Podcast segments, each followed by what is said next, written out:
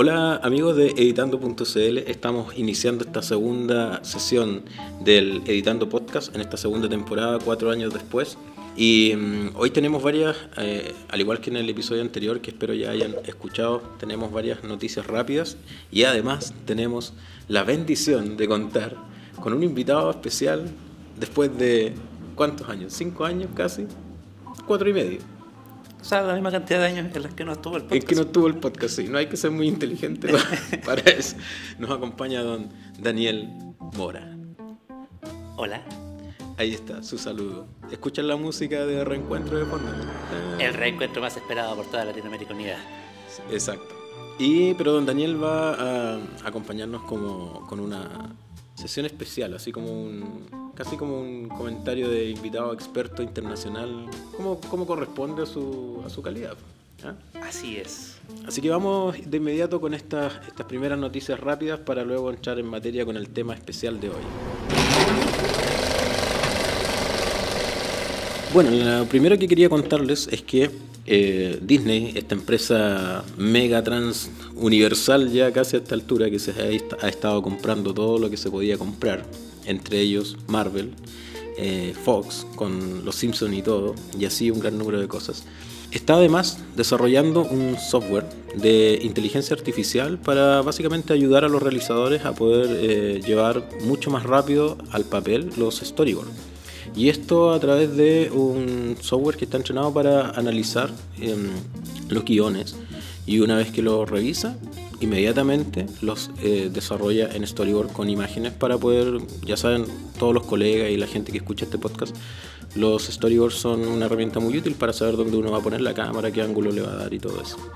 Entonces eh, Disney está haciendo este, ya está haciendo pruebas de este prototipo y al menos yo estuve revisando algunas primeras imágenes y la verdad que los dibujos no van a ganar ningún premio de ilustración o de, de dibujo en sí, pero sí que son bastante decentes como para, para alguien que necesite de manera rápida salir del paso. Eh, de todas maneras yo sigo prefiriendo en algunas cosas eh, la intervención humana y en especial en lo que corresponde a dibujo, creatividad, ese tipo de cosas. Eh, creo que los, los amigos ilustradores lo pueden hacer mucho mejor. Pero sí que, que evidentemente ayuda a tener un, un software que te ayude a hacer el trabajo con, poca, con menos horas hombre, digamos, y con, con mucha más velocidad. Entonces, tener un software como ese, evidentemente que puede ser de utilidad una vez que Disney ya lo termine de probar y reprobar con su, con su gente, que evidentemente producciones no les van a faltar donde poder echar mano para un software que de manera inteligente pueda analizar los guiones y desarrollar storyboard. Así que eh, vamos a ver cómo, cómo va a funcionar. En principio los dibujos no, no tienen mucha gracia, pero yo estoy seguro que viniendo de Disney, empresa que tiene tradición de dibujo, evidentemente van a ser de mejor calidad. Bueno, antes de continuar quiero recordarles que el Editando Podcast tiene ya cinco capítulos que se grabaron en la primera temporada y que a pesar de que ya están bastante viejitos, eh, están bien interesantes de escuchar. Yo el otro día estuve re-escuchando eh, algunos capítulos, como el episodio 2, por ejemplo, donde el amigo Mora tiene intervenciones bastante lúdicas. Así que si quiere pasar un buen rato, se puede reír escuchando material de 2014 o 2015 que nunca está de más volver a ir. Por ejemplo, en ese tiempo se estaba estrenando Avengers, la era de Ultron. En el episodio, cuando grabamos el episodio 2 de la primera temporada. Para que tú te hagas una idea Impresionante. para que tengan una idea, y ahí ya comentábamos qué podía pasar con Avengers. Eh, la segunda que quería contarles tiene que ver con el streaming y la televisión como todos la conocemos. Fíjense que hay una, una consultora en Europa de nombre Simon Kucher y hicieron un estudio eh, a través de 11 países europeos para poder analizar cómo estaba la oferta de plataformas de streaming, entiéndase Netflix, Amazon, eh, Hulu y otras que, que todos conocemos y cómo era la recepción de estas plataformas y cómo la gente eh, las tenía en relación al consumo de televisión, que todos sabemos es muy lineal y que uno enciende la televisión y tiene que ver lo que la televisión te ofrece, etc. Y mágicamente, y después de haber hecho un, un estudio muy acabado y donde demuestran que son personas muy inteligentes, se dieron cuenta que la gente prefiere el streaming por sobre la televisión lineal. No me digas. Mira. Eh, eh, Es como un joven que yo leí en Twitter que alegaba sobre la televisión abierta chilena y cómo en un canal estaban haciendo una sesión de contacto con un muerto y en otro canal estaban eh, haciendo una sesión de contacto con un muerto. Oye, fue increíble que, gracias por lo de joven, eh, nunca veo tele y justo que se me ocurre prender la tele pongo la red y está, está como mentalista, eh, no sé cómo se llama, la TIFE, la FITE, no sé cómo, algo así. Y dijo, y, empezó a hablar de las vidas pasadas y no sé qué. Y dije, ya, chao, me cambio. Y paso por el 13, que en, en tomé, mi tomé natal es el número 5.1. Y estaba otra mentalista con otro tema, lo mismo. Y dije, ya, me acordé porque hace mucho tiempo que no veo televisión y solo veo Netflix. En fin, lo que reportó este estudio entonces en Europa de la, de la consultora que ya les mencioné, Simon Kutcher, es que dos tercios de los encuestados en 11 países dijeron que para ellos el streaming eh, ya hace rato sustituyó a la televisión lineal. Y lo interesante es que el estudio, si bien es cierto, fue eh, presentado para Europa, dentro de estos 11 países también se incluyeron algunos latinoamericanos. Adivina cuál entró en, en el pool de países latinos. Brasil, obviamente. Evidentemente, por ser el país más grande del mundo, pero otro que no es ni por si acaso cercano en cuanto a tamaño y cantidad de público, y que es Chile. Chilito. Y Chile, fíjate que hay de 100 personas, 63 al menos declararon que para ellos el streaming hace rato que se había instalado. Y lo interesante es que, eh, si bien es cierto, el estudio es eh, con generaciones bastante amplias, pero en su mayoría eh, tiene una cantidad de usuarios que, en cuya edades ya prácticamente crecieron con el, con el streaming. O sea, imagínense nosotros, yo hace rato ya que, que pasé los 30, eh, el joven Mora aquí hace muy poco los pasó, eh, pero hay otras generaciones que ya de 18 años, 20 años, no, no- prácticamente no saben lo que es la televisión. Yo a mi estudiante le digo, oye, ¿vieron tal cosa? ¿Qué es eso? ¿Tele? No, no sabemos. O sea, si no está en plataformas de películas pirateadas y series pirateadas, Pelispedia, ese tipo de, de plataformas, Plataformas que no recomendamos. que por supuesto no, no hablamos, eh, no, no los conocen, simplemente no es contenido que para ellos no existe. O sea, para ellos es YouTube, Netflix y, y otras plataformas eh, o páginas de, de contenido que se puede conseguir sin tener que pagar. Entonces se los dejo como dato ahí. El streaming, ¿acaso irá a morir la televisión? Vamos a ver en un tiempo más. Lo que queríamos conversar con el amigo Mora es lo que todos vieron en la semana después del domingo, cuando empezaron a aparecer memes, imágenes y fotos de un vaso de café sobre un mesón en un lugar donde evidentemente no tenía que estar. Todos lo vieron, yo creo. Y, y se produjo un caos social una vez que eh, la gente, sobre todo los fanáticos, que los fanáticos de God ya sabemos no son Enfermos. no son tan fáciles de llevar. Eh, y, Enfermos. y empezaron a publicar estas fotos por todas las redes sociales con el, con el vaso, quejándose. Y bueno, evidentemente eh, HBO tuvo que salir a, a hacer declaraciones y emitió un comunicado donde reconocieron el error y también expli- intentaron explicar que efectivamente eh, Emily- Emilia Clarke, que es la actriz que interpreta a Daenerys, eh, en determinado momento pide un, así un agua de hierbas, una cosa así. Entonces le llevan este, este vasito y se les queda ahí. Y evidentemente, amigos míos, hay que entender que detrás de todos los equipos hay seres humanos, no son todos robots, por muy buena que sea la serie. Eh, hay personas y esas personas a veces pueden cometer errores. Y, y claro, quedó ahí el vaso. Ahora, eh, ¿qué, se, qué se dijo inmediatamente después? No, esto es una estrategia de marketing, eh, un placement burdo, intentando pasar por error para favorecer a Starbucks. La gente de Starbucks dice que ellos no tienen ninguna relación, que no pusieron un peso por eso. La gente de HBO dice que fue un error. Bueno, vamos a, a creer. De todos modos, yo apaño la, lo- la declaración que hizo el amigo Inti Carrizo en cierto canal de televisión explicando que efectivamente, claro, hay, hay seres humanos detrás, los equipos se componen de eso y a veces los equipos co- cometen errores. Ahora, también hay que verlo desde el otro lado y decir, eh, este es un equipo gigante y luego de que se graba eh, se tiene que editar, se tiene que postproducir, corregir color, se tienen que hacer un montón de tareas, hay equipos de arte en el lugar, hay gente, asistentes de todo tipo, entonces que nadie se haya dado cuenta que había un vaso ahí, evidentemente es un error. Yo creo que le dio lo mismo. Sí, Yo creo que ya quieren terminar el cuento y irse a la casa. Sí, sabes que Están aburridos, pasar frío hace, todos dos- los años. hace dos capítulos que yo vengo pensando eso. Como que le están poniendo poco amor a la, a la serie en general. Hay cuestiones que se están resolviendo así tan como ya.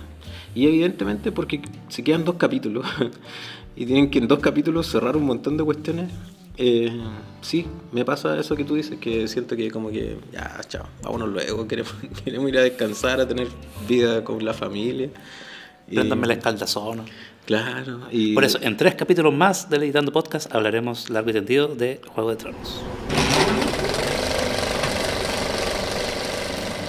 Bien, quiero em, dejar este espacio para que el señor Mora nos ilustre con un tema que no habíamos anunciado, pero que siento que es vital y que la semana pasada algo alcancé a decir, y que tiene que ver con el spoiler porque esta semana ha sido terrible. Después de, bueno, estas semanas uh, finalizó Avengers Endgame y después de cada capítulo de God aparece una horda de personajes diciendo que por favor no les cuenten nada y aparece otra del otro lado contando todo lo que puede. Entonces, queremos plantear algunas preguntas, como por ejemplo, ¿cuánto tiempo debe pasar para que se deje de entender como spoiler, como para que uno pueda hablar tranquilamente de una película, para que alguien no te eche el avión encima, para que no te traten mal por redes sociales.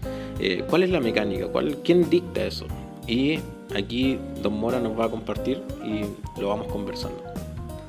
Cuando se me plantea el tema, eh, empezamos a investigar ahí en, las oficinas de Editando y mm, nos preguntamos, en primer lugar, ¿de qué hablamos cuando hablamos de spoilers? Y mm, el término en el fondo ya está muy entendido por todos nosotros, pero en el fondo es eh, un elemento cuando uno describe algo, una pieza de ficción, y este elemento revela algo importante, ya sea en el desenlace de, la, de esta historia o en el clímax, lo cual por lo general eh, causa cierta desazón en, en el público. Pero este término, ¿cuándo surge? Ahí empezamos a investigar, nos zambullimos en papeles, en diarios, en revistas, buscando la respuesta para todo esto. Y haciendo un spoiler de toda esta información, a propósito, a propósito de lo mismo, esto parte en las primeras épocas de Internet, cuando estaban los foros de Usenet, ahí en la prehistoria de, este servicio, comenzaron a aparecer estas alertas de spoilers, los spoilers alert que tanto abundan hoy por hoy. Pero el término como tal, la primera vez que se tiene algún registro de que se utilice con el término o con el propósito que nosotros planteamos, ocurrió en 1971 cuando en una revista norteamericana llamada National Lampoon, el autor, el escritor eh, Doc Kinney, eh, hace un artículo el cual él titula como Spoiler. Y eh, esta revista era de un carácter satírico, ahí buscaba ahí el humor y todo esto, y Doc hace todo un listado de spoilers de películas, libros, entonces contaba qué significaba Rosebud en Ciudadano Kane. Espérate, pero él hace un listado de spoilers pero hasta ese minuto el spoiler como tal no existe.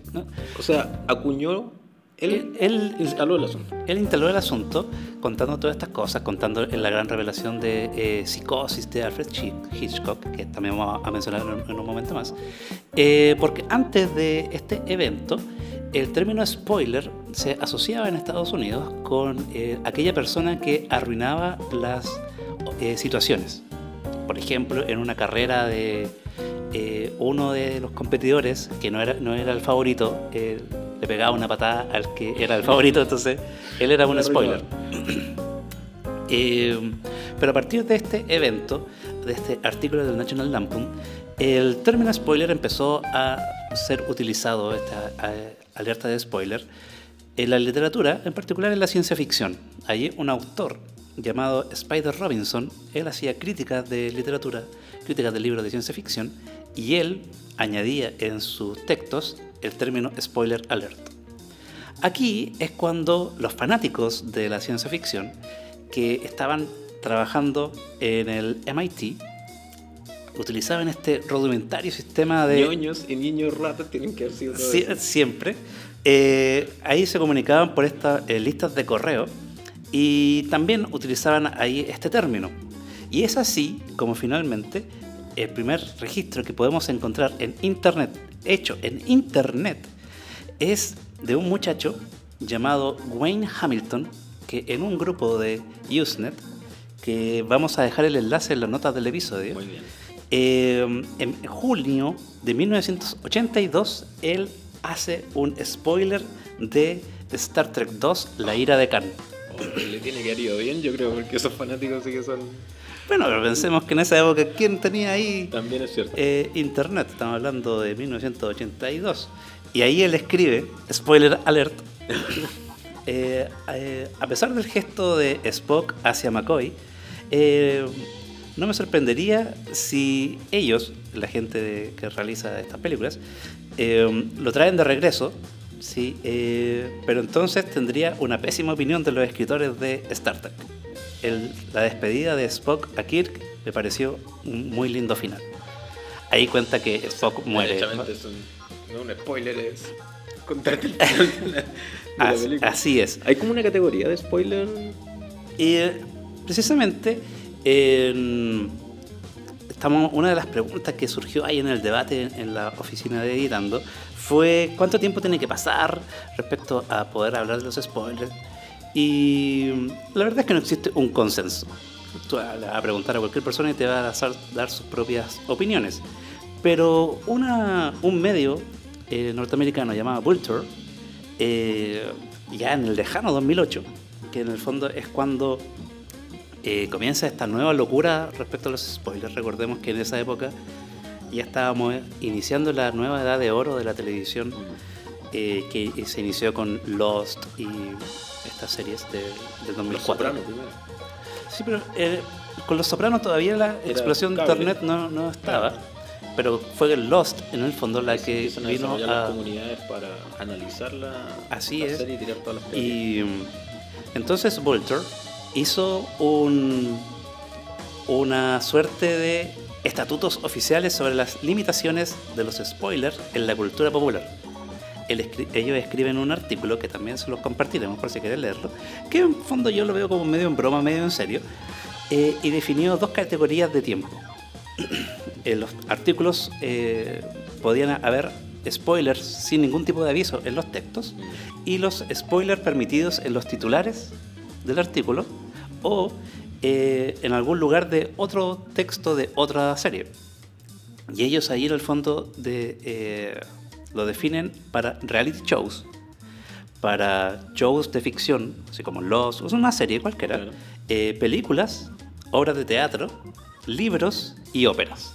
Como que ellos determinaron que distintos límites de tiempo para... Ópera, me estás hablando de la ópera, ¿no el soap opera? No, Ópera no, una, teatro, una ópera, una obra como La Bohème de Puccini, Pero ahí es muy así. difícil no hacer un spoiler porque Eh.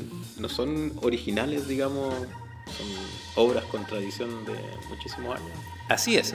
Pero vamos a llegar a, a ese punto, porque ellos, por ejemplo, dicen que los reality shows, como son un espectáculo casi como un eh, evento deportivo. Eh, apenas termina el capítulo, tú ya tienes libertad para decir Ah, cualquier ya. cosa. Fabuloso.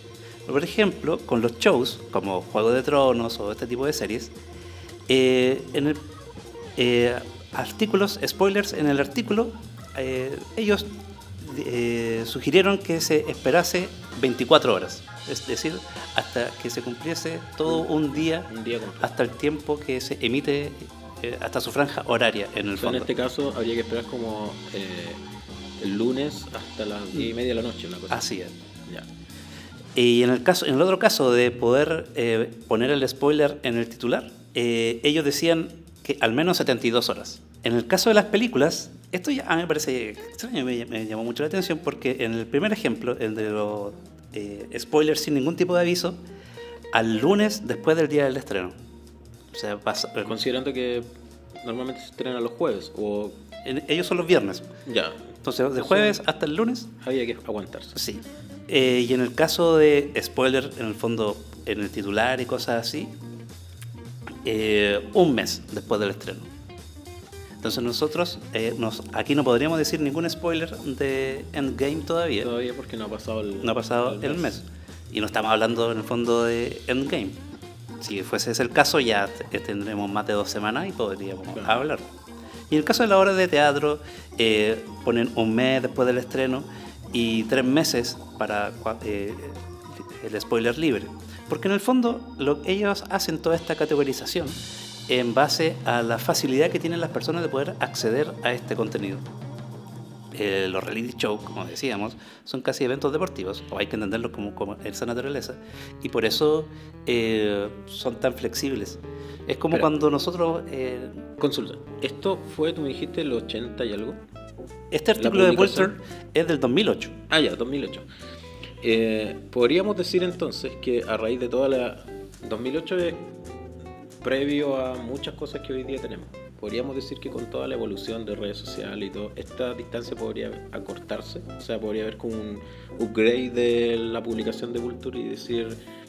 eh, claro, antes eran eh, un lunes porque era más difícil para la gente acceder a la información, entonces esperemos toda esta cantidad de horas. Pero hoy día es como que la información está mucho más rápida, entonces les permitimos hacer spoiler dos días antes. no sé. Sí, es que ahora el spoiler eh, se ha convertido en una nueva herramienta de marketing, finalmente. Y, y esto lo ha, ha demostrado muy bien eh, Marvel, que han sido unos genios con todo lo que se refiere a marketing. En realidad, la verdadera genialidad de Marvel no son sus películas, Exacto. que en la mayoría son malas. Lo mismo le decía ayer a unos estudiantes. Sí, Y, pero a nivel de marketing es fabuloso. Y el hecho de que, por ejemplo, en el trailer de Spider-Man, la nueva película que se viene dentro de unas semanas, eh, te digan, si no has visto la película anterior, no veas este trailer porque te vas a eh, arruinar algunas sorpresas. Habla del nivel de genialidad y de eh, que tiene esta gente para todo lo que se refiere a generar expectativas. Y ellos han, en el fondo, causado que eh, la gente tenga que ir casi en el día del estreno a ir a ver las películas. Y bajo ese prisma, eh, sí, estas reglas que comenta Vulture podrían eh, haberse flexibilizado, pero como decíamos, no existe un consenso. Eh, la gente eh, no va a aceptar algún tipo de, ley o norma. Hay gente que hace todos los comentarios del capítulo de Juego de Tronos en tiempo real en las redes sociales. Y así que no sé si esto tenga alguna solución.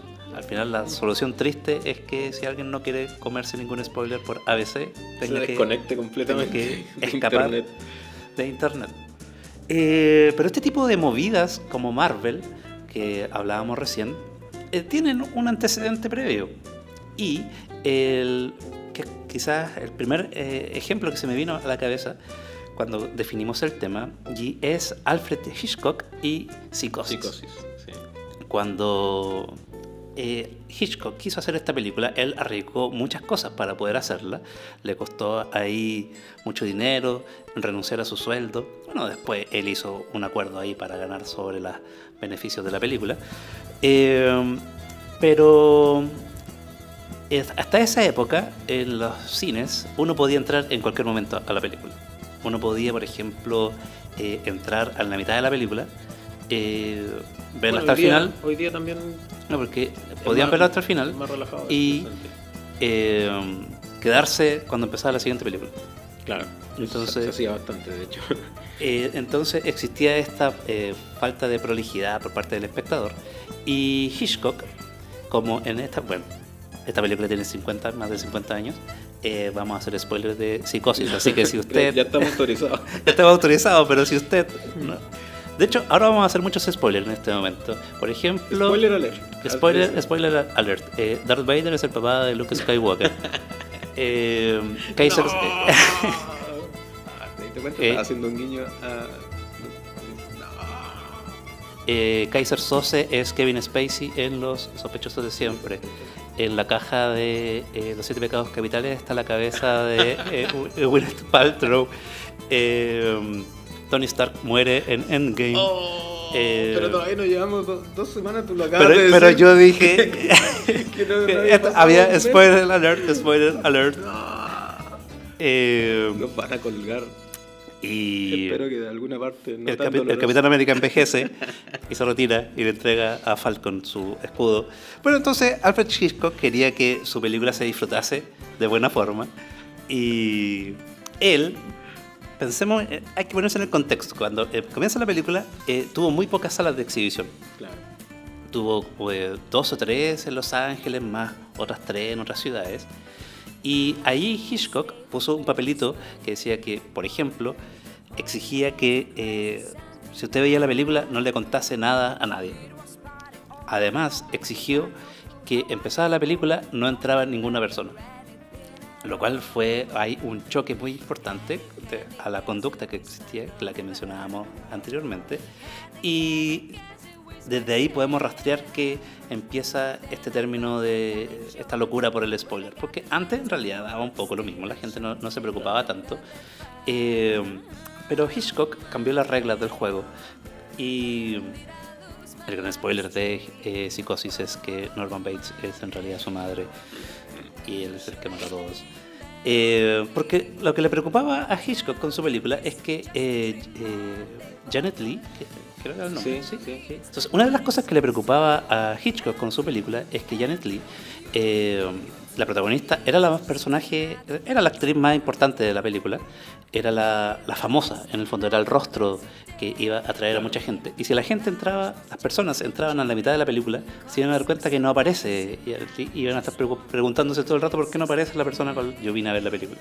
Si ustedes ven la película van a saber por qué eh, ella se ausenta el Eso tiene relación también con, con, que Hitchcock explicaba que a él le gustaba hacer sus cameos al inicio eh, de las películas, que todos los que han eh, leído o les ha gustado de alguna forma esto, eh, se dieron cuenta que Hitchcock siempre hacía alguna aparición, pero él explica en algún momento que él lo hace al inicio porque no quiere que después la gente esté desconcentrada preguntándose, bueno, ¿y a qué hora va a aparecer, como sucede con, con las películas de Marvel? Que en cierto en cierta forma los fanáticos están pendientes de en qué momento aparece Stan Lee. Aun cuando esté muerto saben que lo van a oh. incluir de alguna forma. Un spoiler para el que no sabe. Eh, entonces Hitchcock dice, yo prefiero que mis cameos salgan al inicio y así después ya la gente relajadamente se dedica solo a ver la película en vez de estar pensando que tengo que darme cuenta en qué momento aparece Hitchcock por ahí muy piola. Eh, mi anécdota favorita respecto a spoiler tiene que ver con una eh, fantástica serie de televisión que se llama Battlestar Galactica y mm, en esta reimaginación que también coincide con esta época dorada de la televisión, un personaje, Starbuck, eh, muere, muere el personaje y eh, la gracia es que le hacen toda una despedida tras su última escena. Y eso ocurre a mitad de la temporada. El asunto es que Starbuck iba a volver, iba a, revivir, pero hubo tal nivel de eh, entusiasmo por parte de los realizadores de eh, ocultar este regreso lo más posible, que como decía, eh, hicieron toda una ceremonia para que todo el equipo eh, entendiese que Starbuck, la actriz, no iba a volver, le hicieron una despedida, le hicieron una torta, se comunicó a todos los medios que la actriz ya no iba a participar de la serie, que esta era su despedida, de manera que cuando ella regresase, fuese realmente una sorpresa, para todos. Eh, así que los spoilers, eh, yo pienso que son eh, tienen una naturaleza dual. ¿Y si Marvel está fingiendo el retiro de Robert Downey Jr.? Es que Robert Downey Jr. le sale muy caro a Marvel, porque él gana por parte un porcentaje de las ganancias de las películas. Entonces... Y eso que no es el mejor pagado. ¿Vieron que esta semana salió el ranking de los mejores pagados y salía ahí Ryan Reynolds como el el, top, digamos. habían algunas mujeres también. Sí, pero eh, Robert Downey estaba pedido porque él le costaba mucha plata y ya no quieren perder tanta plata con, un actor. Así que em, los spoilers tienen una suerte de naturaleza dual, encuentro yo, en la que para los creadores sí son un tema, porque cuando están creando sus obras quieren que la persona se sorprenda y que disfruten de lo que ellos están fraguando. Para el espectador ahí ya queda casi al gusto de cada uno. Hay personas a las que no le molestan, a mí en general no me molestan tanto. En el caso, hablando de Juego de Tronos, en su momento yo sabía de la muerte de Oberyn Martell en la temporada 4, creo que ocurre eso, 3, 4, no, 4. Interpretado por Pedro Pascal, que ahora está muy en, en boga por The Mandalorian, la, serie De, Star Wars. Eh, entonces yo sabía de su muerte y yo la veo con Renata, mi polola, y no le conté que moría Oberyn Martell. Y ahí pasaron dos cosas. Primero, yo estaba muy ansioso viendo esa pelea. Estaba así, bueno, quizás sea mi gordura que me tenía con taquicardia, pero estaba muy ansioso viendo la, la, la escena. Y cuando finalmente ocurre, eh, o sea, Renata ahí queda pati difusa, con, aparte que es muy fuerte la, la muerte de Oberyn. Eh, pero para mí fue mucho más interesante ver esa escena. Claro, si no, de no haberlo sabido hubiese sido choqueante, pero al, al haberlo sabido eh, fue una sensación distinta. Pero yo entiendo que a gente no le gusten los spoilers, mm.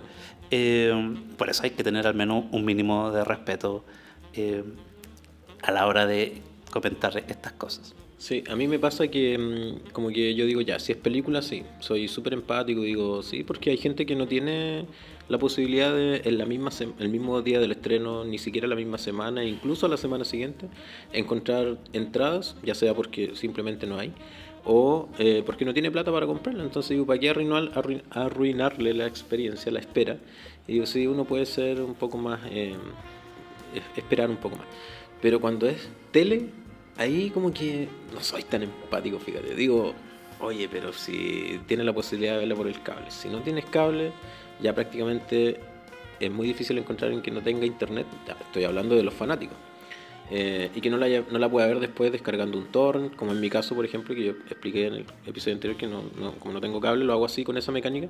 Entonces, tipo 11 de la noche ya estoy descargando el torrent del día y termino de verlo dos y media, una de la mañana más o menos del domingo. Entonces, que al otro día ya tú todavía no sepas cuando el internet ya está invadido, las redes sociales publicaron todo, aparecieron las fotos y quejarse por un spoiler dos días después todavía de algo que apareció el domingo en la noche, ahí no sé si soy tan, tan empático con eso. Pero si es película, sí, entiendo que no todo el mundo puede ir al cine, no es tan democrático en ese sentido, a pesar de que la entrada vale cuánto, tres mil pesos. Y, y a veces uno se gasta esa plata en con, no sé. Con palta, aquí al frente de nuestro estudio de grabación. ¿Ya? Así que los spoilers son ahí un tema, van a seguir siendo un tema. Eh, van a seguir rompiendo internet cada vez que estos fenómenos gigantes ocurran. Ahora es Juego de Tronos eh, quien se lleva toda la atención, pero. Y bueno, y Endgame que estuvo ahí en su mm. momento. Eh, pero nos van a seguir molestando y ahí uno va a tener que decidir cómo se va a enfrentar a cada uno de estos.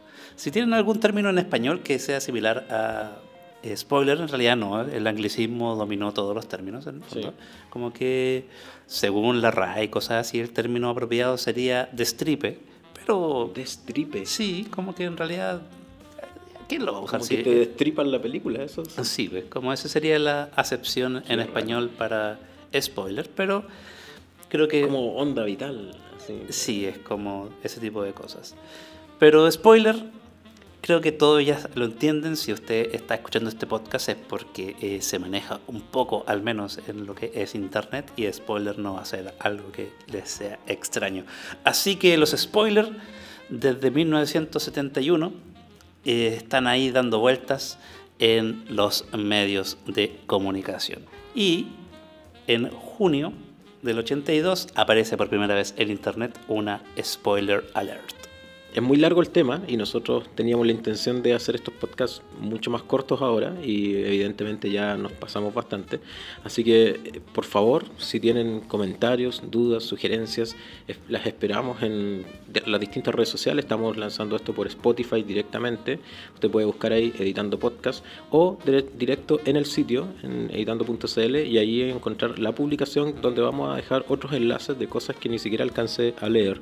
Eh, para en favor del tiempo y, esperamos, esperamos que no solo podamos seguir grabando nosotros estos podcasts cada vez con mejor calidad, eso espero.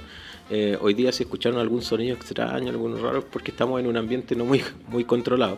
Y a propósito de eso, quería proponer, si la gente que escucha este podcast, eh, hay alguien que sea de Concepción, por ejemplo, y quisiera sumarse, tal vez nos puede comentar allí y decir, a mí me gustaría participar y a lo mejor nos podemos juntar en otro lugar más abierto más, más democrático, por así decirlo, y que pudieran también sumarse o bien dejar sus cuñas por eh, audio, eh, enviarlas a través de alguna red social y podemos también insertarlas dentro del podcast. Sería interesante alguna opinión, por ejemplo, sobre el spoiler, sobre Juego de Tronos, eh, en fin, lo que ustedes quieran comentar, podemos ir sumando.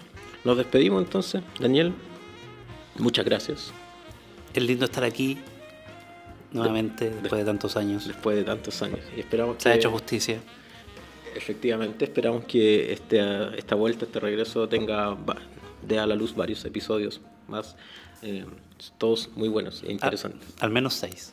Por lo bajo, para superar la meta de, la primera temporada. Así es, al menos seis capítulos. Ya, nos vamos entonces, todos invitados a seguir escuchando y por supuesto les agradecemos que puedan compartir este Editando Podcast en sus redes sociales. Nos vemos. Chao. O nos escuchamos en realidad.